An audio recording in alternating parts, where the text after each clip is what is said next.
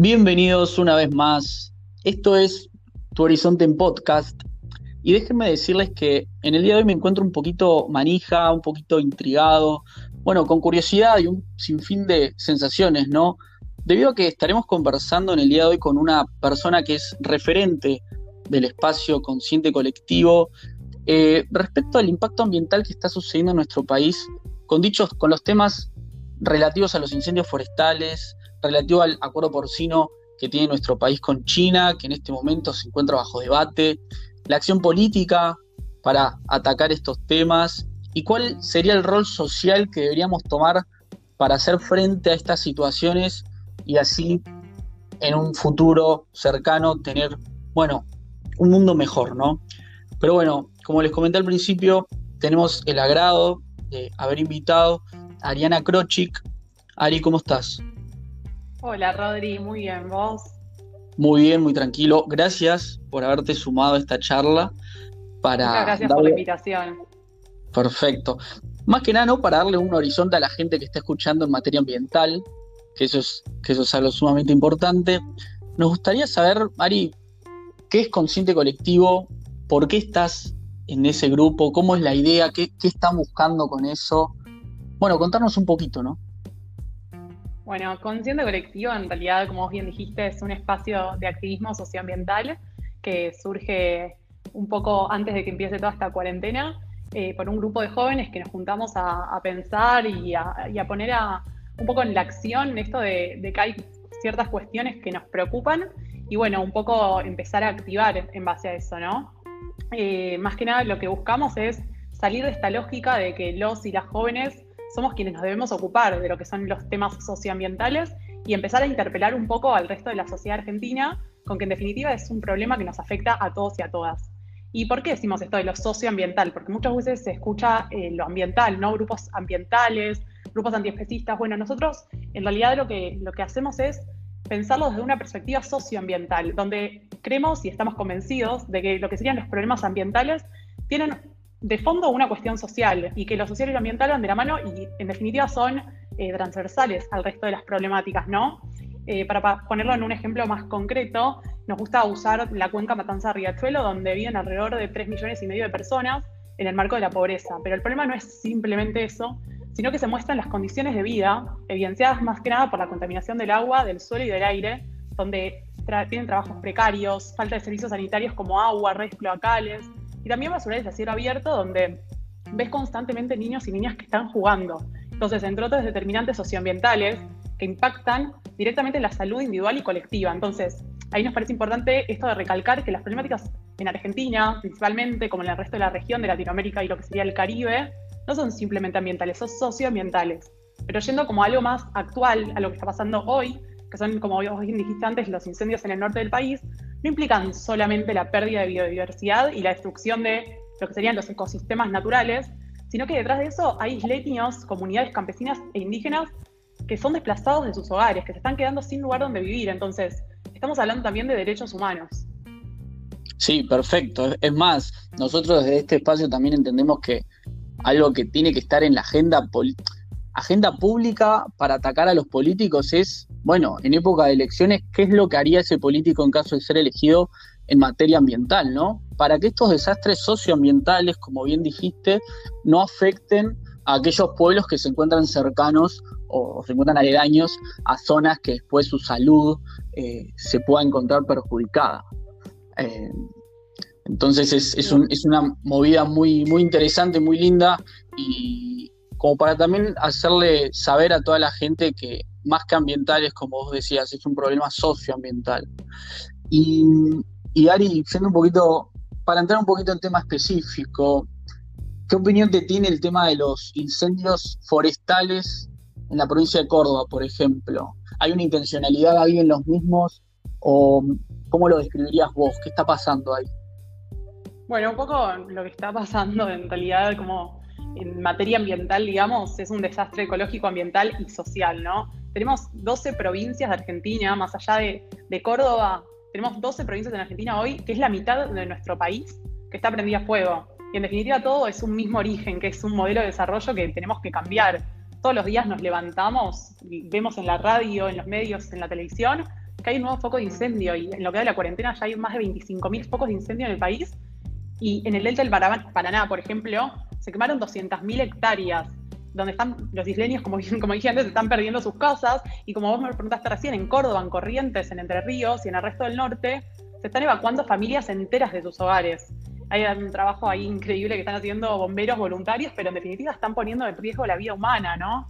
Eh, y esto, bueno, a veces nos preguntamos también, ¿no? ¿Por qué es tan importante eh, esto eh, de los humedales, por ejemplo? Y en definitiva, bueno, algo que, me parece importante aclarar, porque me gusta bajar como un poco a tierra lo que, lo que tiene que ver con, con lo ambiental y que todos, todos y todas puedan entenderlo, ¿no? Un humedal es una zona de tierra plana que se inunda. Entonces, ¿por qué decimos todo el tipo que es tan importante y por qué estamos haciendo tanto ruido con todo esto de, de, los incendios? Y tiene que ver con la importancia que tienen los humedales dentro de nuestro país. Por un lado, es un cuarto del territorio de nuestro país. No sé si sabías, el 22% de nuestro país es un humedal.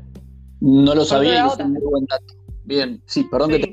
Bueno, no, y lo que hacen estos, este, este 22% de nuestro país es, o sea, por un lado, atenuar la intensidad de, las inundaciones ¿no? que se dan en, en, la zona y también brindan suministros de agua dulce y alimentos para, para la región y contribuyen a mitigar el cambio climático y a equilibrar lo que sería la biodiversidad, porque absorben, digamos, lo que sería el carbono. Y esto lo que hace es reducir los gases de efecto invernadero que llegan a la atmósfera. Entonces ahí volvemos a la cuestión socioambiental, donde a la larga la salud del planeta es también la salud de los seres humanos. Entonces, por eso decimos que las consecuencias de estos incendios, tanto lo que está pasando eh, en los humedales como en Córdoba y en el resto del norte, es que no son solamente daños económicos y ambientales, sino también socioambientales que están afectando la salud de la población por la contaminación del aire y hay miles de niños y ancianos principalmente hospitalizados por el humo, porque o sea, respirar la mala calidad del aire, digamos, acarrea problemas a nivel sanitario que pueden ser respiratorios o cardiovasculares. Cardiovasculares, perdón. Sí, perfecto. no, sí. No, voy a lo que me preguntaste antes, en realidad me quedé pensando lo de la intencionalidad de, estos incendios. Y el ministro de Ambiente y Desarrollo Sustentable, Juan Cabandier de Nación, dijo que el 95% pudieron haber sido ocasionados intencionalmente por el hombre, el hombre o la mujer, ¿no?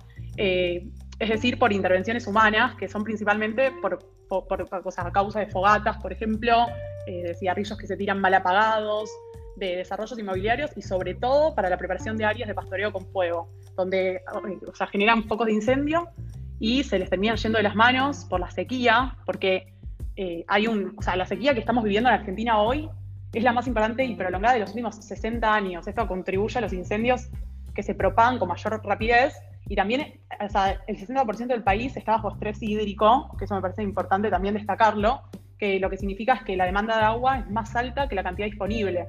Entonces su uso también se ve restringido por la baja calidad y esto hace que los incendios se propaguen, ¿no? Con mayor rapidez. Qué importante esto que acabaste de decir sobre que se demanda más agua de la que el país posee sin querer, sin irme de tema y ponerlo como, como agenda para, para en un ratito respecto al acuerdo porcino, ¿no? Todo lo que se está hablando y la demanda que va a haber de agua ahí también es, va a ser importante y va a tener un impacto también socioambiental ahí.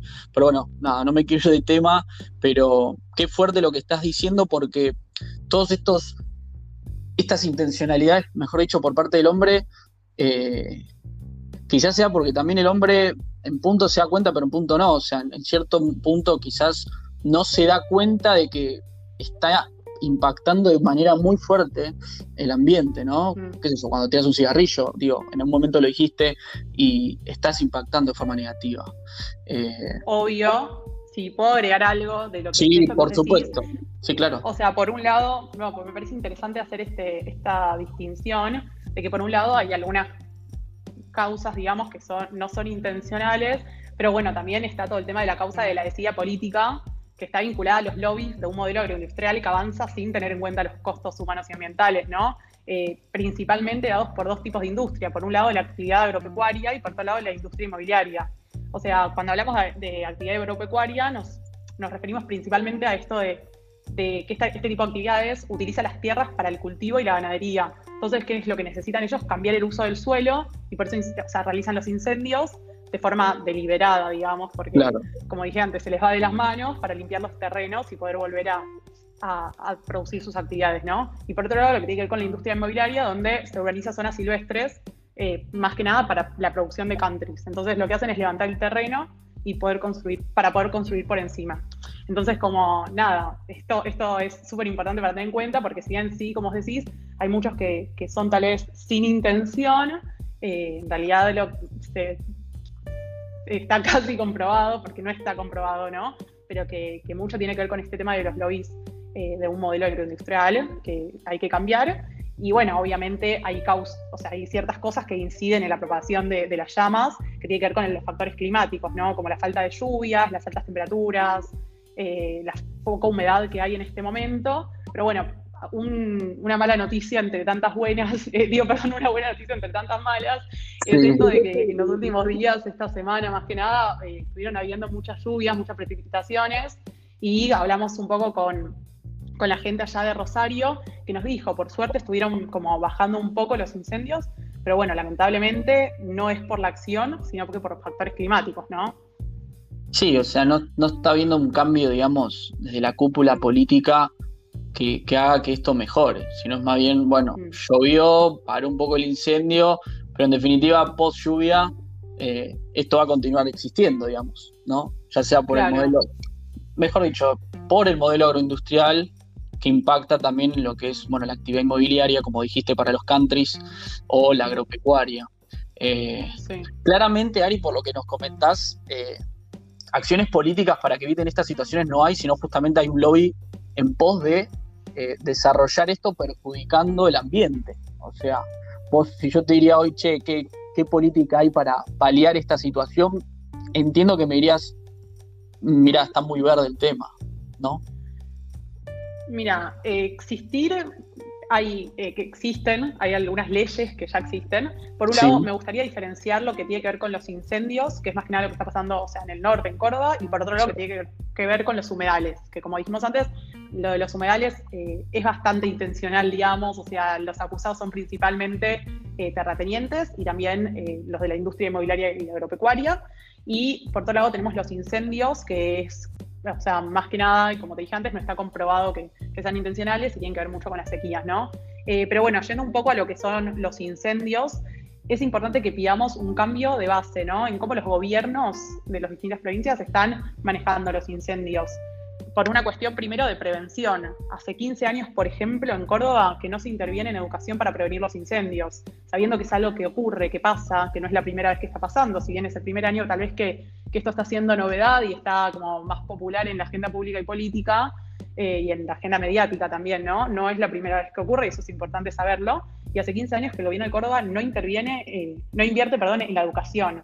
Entonces, eso por un lado, lo que tiene que ver con la prevención. Y después por otro lado también el aplicar las leyes que ya existen, como la ley de bosques, la ley de manejo de fuego, para disuadir también a las personas, ¿no? De iniciar nuevos focos de incendios eh, a través de las medidas punitivas, como lo que sería como imputar eh, por los incendios intencionales. Entonces esto no solo es un delito contra la seguridad pública, también una pérdida económica tremenda.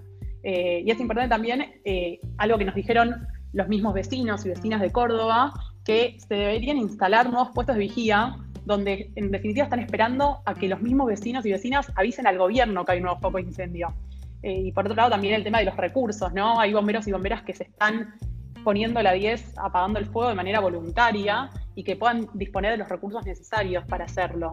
Y después, teniendo en cuenta lo de los humedales, como bien te dije antes, que me parece importante separar, hay que hay que hacer todo lo que se pueda y es lo que estamos haciendo un poco también desde Consciente Colectivo, del resto de las los movimientos socioambientales o ambientales, donde es importante que se sancione la ley de presupuestos mínimos, tanto para la conservación como la gestión del uso, un uso que debería ser sustentable y, racional con los humedales.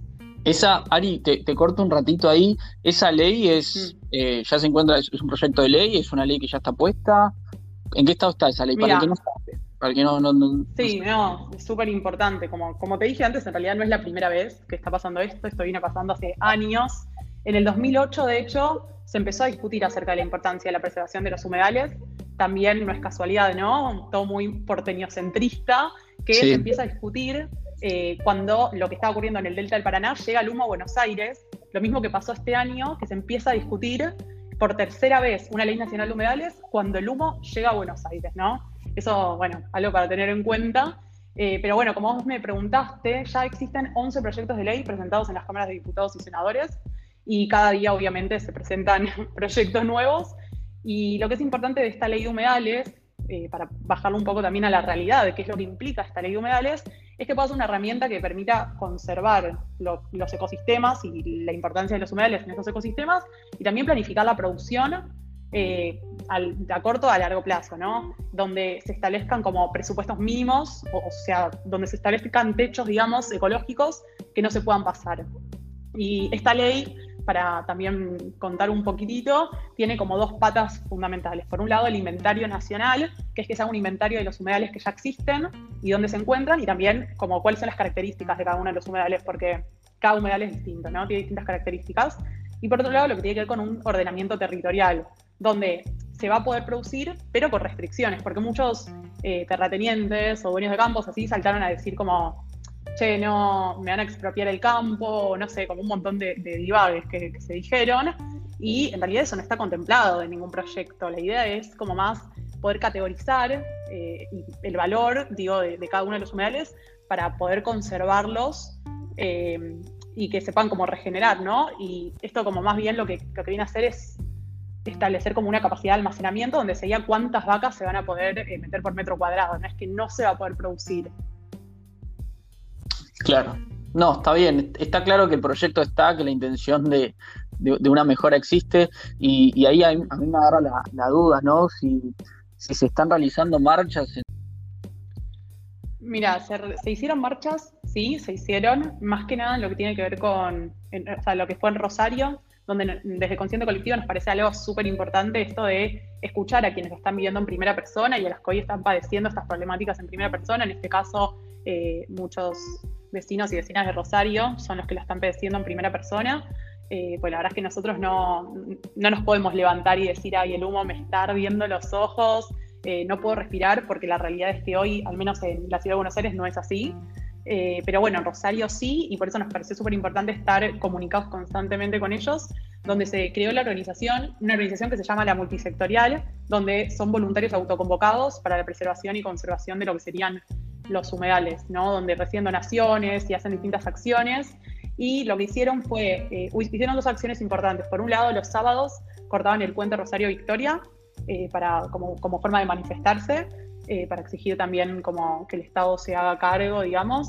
Y por otro lado, hubo una unión en lo que serían las orillas del río, hicieron embarcaciones a remo un domingo. Nosotros estuvimos en constante, constante comunicación con ellos y ellas y, bueno, nos pasaron toda esta data, nos iban mandando audios, nos contaban un poco cuál era la situación y cuál es la situación actualmente.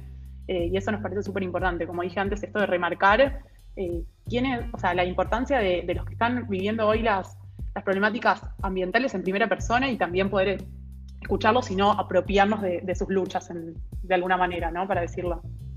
Iba a decir que justo esto con lo de las movilizaciones que me preguntaste, me parece importante hablar de otro tipo de movilización que se hizo ahora el 25 de agosto. No sé si escuchaste algo.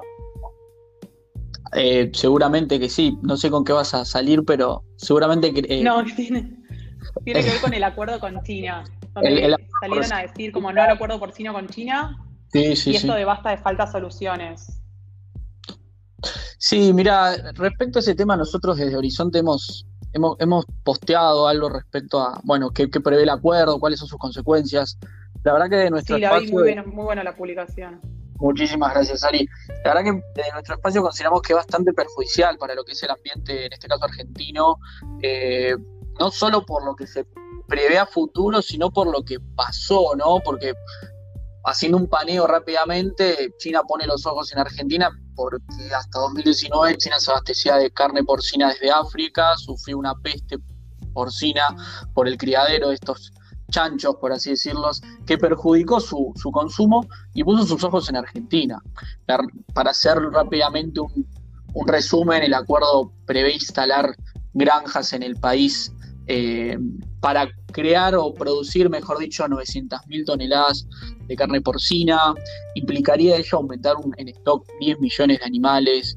Eh, si bien existe ese punto económico eh, positivo, que bueno, representarían como algo así como 3 mil millones de dólares en términos de inversiones, no solo por la instalación de granjas, sino también por la construcción de frigoríficos, ya sean por capitales extranjeros, como así también pueden ser locales, eh, creando también estas instalaciones eh, aproximadamente 40.000 puestos de trabajo de forma directa.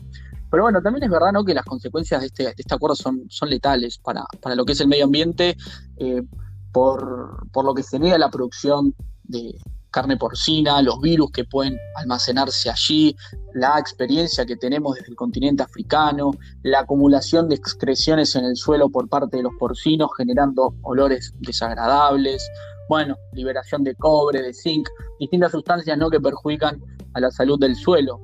Eh, Ayari, yo no sé si te gustaría hacer una reflexión desde su espacio respecto a esta situación, quizás estar un poquito más informados. Sí, es tal cual lo que vos estás diciendo. La realidad es que, bueno, este acuerdo se iba a firmar el martes que pasó y justo el domingo anterior, desde Cancillería salieron a decir que al final iban a posponerlo para noviembre, por eso ahora se usa el hashtag de ni en noviembre ni nunca, porque en realidad lo que salieron a decir a través de un tuit medio raro, ¿no? Ese, ese domingo, fue que iban a pensar en cómo incluir, o sea, hacer la inclusión de una cláusula de tipo ambiental. O sea, acá podemos ver que lo ambiental en definitiva no se había tenido en cuenta en lo más mínimo, ¿no? Y también la oscuridad y la celeridad que es la naturaleza de este tipo de, de convenios, ¿no? Que se iban a firmar y acá vemos como algo súper importante, como hablábamos antes de las movilizaciones, las manifestaciones, que es la importancia de la reacción social, ¿no? Que fue clave para, para que puedan empezar a como pensar esto eh, del tema de las megafactorías de cerdos, donde la idea, como vos viste, es pasar de producir 6 millones a 100 millones. O sea, es un montonazo lo que se quiere pensar y, y algo que me parece importante como destacar para que tal vez se entienda un poco mejor, es que Argentina lo que hace hasta ahora, digamos, es, eh, como, se le dice, que es el granero del mundo, ¿viste? Que es en definitiva el que prevé de, semillas, más que nada de lo que es la soja transgénica, al resto del mundo, y ahora no solo quieren, o sea, darle a China o a, lo que sería ahora con este acuerdo a China las semillas para que alimenten al ganado, sino que también producir el ganado acá. Entonces, como vos bien dijiste, esto puede aumentar las chances de escenarios de zoonosis en términos locales, regionales y globales, ¿no? Porque no, lo que pasa en Argentina no es ajeno al resto del mundo. Hay una persona que me gusta mucho escucharla, que es Guillermo Folguera, si lo quieren seguir en Instagram, que da un montón de data e información súper interesante sobre todo esto. Pero bueno, un poco, ¿qué, es lo que decimos cuando, cuando pasa, hablamos de zoonosis, ¿no? Porque con todo esto del coronavirus también se habló del efecto zoonótico.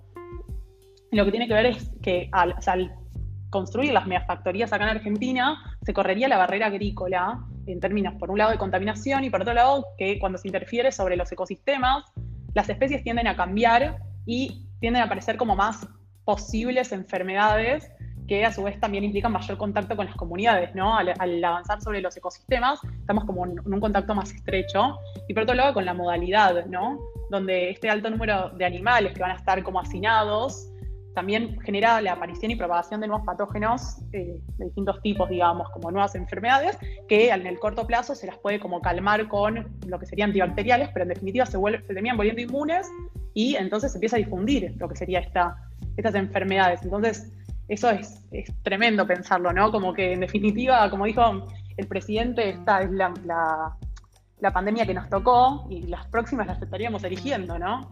Eh, y lo paradójico de, todo esto eh, es que en épocas de crisis, tanto acá en Argentina como en toda la región, nos justifican este tipo de negocios con la excusa de que nos va a sacar de la crisis, ¿no? Que esto va a terminar con el hambre, con la pobreza, como vos decís, el ingreso de divisas y los empleos. Pero pasó lo mismo con la soja transgénica, también con, Felipe Solá en, el gobierno, esta figura que hoy está llevando a cabo lo que sería el tratado, y eh, por otro lado, me gusta un concepto de Naomi Klein que se llama la doctrina del shock, que es esto del aprovechamiento de las crisis, tanto naturales como sociales, para impulsar reformas impopulares, ¿no? Donde, como dijimos antes, no, no se estaba teniendo en cuenta en ningún momento como la, ni la cláusula ambiental ni la participación ciudadana, o sea, nada, a mí me parece como un poco raro todo eso, ¿no?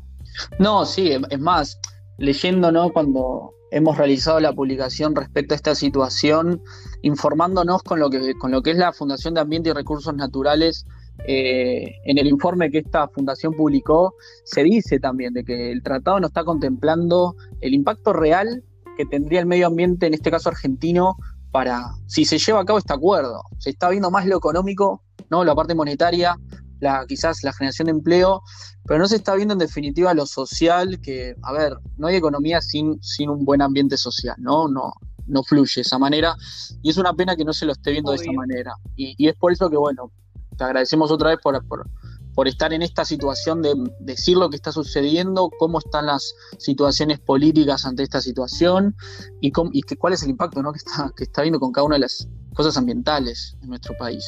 Em, también es verdad que en la, en la semana pasada, no, creo que fue hace dos semanas, se realizaron una, una movilización, por así decirlo, se colocaron frente a la Cancillería Argentina justamente 1.100 pares de zapatos, que bueno, con, el hashtag también de basta de falsas soluciones, ¿no? Justamente con esto de, mira, por hacer este acuerdo no es que el país va a prosperar, o sea, no, no nos corran con esa porque la realidad es que no va por ahí, y bueno, si si, es, si bien eh, es verdad como en un momento dijiste que los porteños reaccionan cuando recién sienten quizás, no sé, la ceniza por los incendios, por ejemplo, eh, en cierto punto me da la sensación que desde nuestro humilde lugar podemos, como mucho, empezar a, bueno, eh, publicar estas situaciones, darlas a conocer, que no pasen por alto. Para mí algo muy importante es cuando justamente se presentan elecciones los candidatos, viste, siempre, bueno, seguridad, política económica y un poquito más, pero no mucho más, mm. ¿entendés? Y lo ambiental es como que queda muy relegado y en definitiva, si no hay ambiente, no hay vida. O sea, si no hay vida, no hay nada después de todo lo que se discute, ¿no? Así que, nada. Pero bueno, vos, Ari, de, su lugar que, ustedes están, mejor dicho, desde el lugar que vos pertenecés, que es de consciente colectivo, a la personita que está del otro lado escuchando y, y hasta el día de hoy no hizo nada, o sea, sabe el tema, le molesta todo lo que sucede, pero no sabe qué hacer. ¿Qué le recomendás? algún consejo que difunda más, de, meterse más en tema, no sé, a ver, como, como si fuera una charla entre amigos, ¿no? Che, deberías, no sé, comentario quizás. Sí, un poco en realidad lo que me parece más importante es esto de repensarnos, ¿no? De dónde vienen las cosas que consumimos, de dónde viene lo que comemos, cómo trabaja la industria que produce lo que estamos comprando y dónde va a terminar eso, ¿no? Y también cómo surgió esta pandemia que tanto nos angustia y que nos tiene ahora encerrados. Yo creo que, yo creo, y desde Consciente Colectivo lo pensamos y lo hablamos un montón, y de hecho activamos en pos de eso, que estamos en un momento bisagra, ¿no? Donde una pandemia nos deja en claro que cuanto más alteremos los ecosistemas, más peligro corremos. Entonces, desde Consciente Colectivo estamos convencidos de que para que exista lo que sería una verdadera transformación, es necesario un cambio estructural, sistémico y cultural también, donde los cambios de hábitos, como bien muchos dicen, esto de separar los residuos, de dejar de comer carnes, son necesarios, pero no son suficientes. Entonces, creo que es momento esto de construir como una nueva relación con la naturaleza y de fomentar un modelo productivo agroecológico. Y también la soberanía alimentaria, que es esto de, de rescatar los saberes y de generar alimentos sanos para pueblos libres y no generando nuevas dependencias, como plantea el posible acuerdo con China. Entonces, un poco de esta manera también es importante esto de garantizar el derecho a una alimentación sana para toda la población y respetar las culturas y la diversidad campesina que tenemos en nuestro país. Coincidimos, Ari. Me parece sumamente importante tu mensaje, eh, muy positivo, como para tenerlo en cuenta y empezar a cambiar, ¿no? No quedarnos con los chiquitos, sino también cambiar en serio. Eh, linda charla, ¿eh? Linda charla, Ari. Eh, ¿Tenés alguna.? Muchas gracias. No, es, un placer. La verdad que es un placer porque la verdad que su grupo es, es muy bonito, o sea, tiene, una, tiene un objetivo muy, muy bueno, muy útil. Nosotros simplemente somos un, tratamos de comunicar de alguna, de una forma simple, lo que a veces quizás es complejo, ¿no? Y que acá sí meto un bocadito por nuestro lado, sentimos que de los medios desinforman más que informan, ¿no? Porque muchos dijeron el acuerdo porcino se pospuso para firmarlo, pero nadie se mete en el detalle a decirte, mira, representa esto y esto. Hablo siempre de los medios, ¿no? De, de, los canales de televisión. Sí, de hecho, sí. de hecho todo lo que salió como con esta movilización que hubo el 25, que fue como a nivel nacional, porque se hizo en distintas provincias, como el mensaje fue toda la represión que hubo, ¿no? y no lo que se estaba pidiendo de fondo, que es lo más importante. Sí, totalmente, la verdad que sí. Eso es una pena igual. Es una pena que, siempre se pongan los ojos en otro, en otros sectores, cuando en realidad, o sea, me da la sensación que todo lo que es socioambiental es la base de todo, ¿no? Eso más la educación, siempre, ya, pero yo, si no hay un buen ambiente, no hay nada. Pero bueno, Ari, ¿alguna conclusión final que quieras dar? Déjame pensar algo, algo lindo te agarré, te agarré, Te agarré en blanco. Te agarré en blanco. Está bien, puede pasar. Improvisar, diría No, pero voy a decir algo que, me parece importante, que creo que también es como un poco una desmitificación y, un poco como una conclusión también, como vos decís, que tiene que ver con esto de la transición justa y con lo que acabo de decir de, empezar como a de tomar este momento, esta pandemia como un punto de inflexión y creo que, es importante hablar de una transición justa porque en definitiva, y como vos bien nombraste antes, el tema de las divisas, por ejemplo, eh, muchas veces se tilda a, las organizaciones, a los espacios ambientales, de que son como amantes de la naturaleza y, y bla, y en definitiva no somos ajenos ¿no? a que se necesita generar empleo y divisas, por eso también toda la cuestión socioambiental de nuestro espacio consciente colectivo. Eh, pero me parece importante como resaltar esto de cuando nos dicen que la prioridad es el ingreso de las divisas y la producción a gran escala para poder pagar o hacer frente a lo que sería la deuda externa, digo como, ¿qué es prioritario ¿no? en este momento? Porque en definitiva estamos produciendo alimentos para 400 millones de personas, pero tenemos un 40% de nuestra población que está pasando hambre. Entonces, ¿qué es prioritario?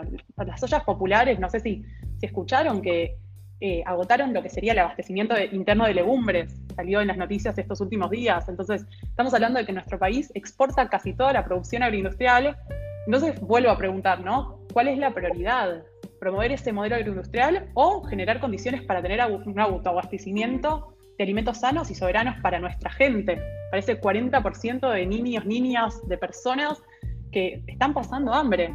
Entonces, algo que, me gustaría reivindicar eh, es la lucha, como distintas luchas, ¿no? Pero como por ejemplo la, la de la Unión de Trabajadores de la Tierra, la UTT, que hace un par de semanas presentó en Plaza de Mayo, se, plantaron ahí a debatir un poco el tema de la distribución de la tierra en Argentina eh, y la cantidad de hectáreas que tienen ociosas eh, fiscales para poder producir en la tierra, no solo generando alimentos, sino también generando trabajo. Entonces ahí volvemos a la cuestión de poner a la agroecología como una salida en este contexto de, contexto de crisis, como una salida, eh, donde no solo estamos hablando de generar alimentos, sino también de generar empleos. Entonces, parece como una linda reflexión y como dije antes, entre tantas malas noticias, eh, eso es a lo lindo, es un lindo proyecto y como que me gustaría volver a eso, ¿no? A hablar de, la tierra como el eje eh, principal de la cuestión y, bueno, reivindicar estas luchas campesinas que, que llevan años, pero bueno, un poco también ponerlas en el centro de, la discusión. Así que bueno, un poquito eso, dejar de, no sé, siento que, no hay tiempo, ¿no? De, consciente colectivo le hablamos un montón, no hay tiempo para seguir siendo autómatas dentro de este sistema. Es importante empezar a, repreguntarnos y a activar y a militar por un mundo más justo. Es que sí, y vos sabés que siento que la, esta generación en la cual nosotros nos encontramos viviendo actualmente está para eso. Yo creo que se está, se está girando un poquito el foco a, a preguntarse siempre, a autopreguntarse, a, analizar, a buscar, a investigar y saber, bueno, ¿por qué no hacemos un cambio? ¿Por qué, por qué salimos de lo que viene siendo la cultura ¿no? a lo largo del mundo y, empezamos a decir, bueno, ¿por qué no hacemos un cambio justamente? Pero bueno, sí, lo, bonito de todo esto es que claramente soluciones hay, lo importante es eh, tomarlas como, como objetivo a cumplir, ¿no? Para que así encontrar un, cambio. Ari, muchísimas gracias por tu participación. Eh, muchas gracias a Consciente Colectivo. Y bueno, sin más, esto fue Tu Horizonte en Podcast. Espero que tengan una linda semana. Chao, Ari. Cuídate mucho. Chao, chao. Un beso.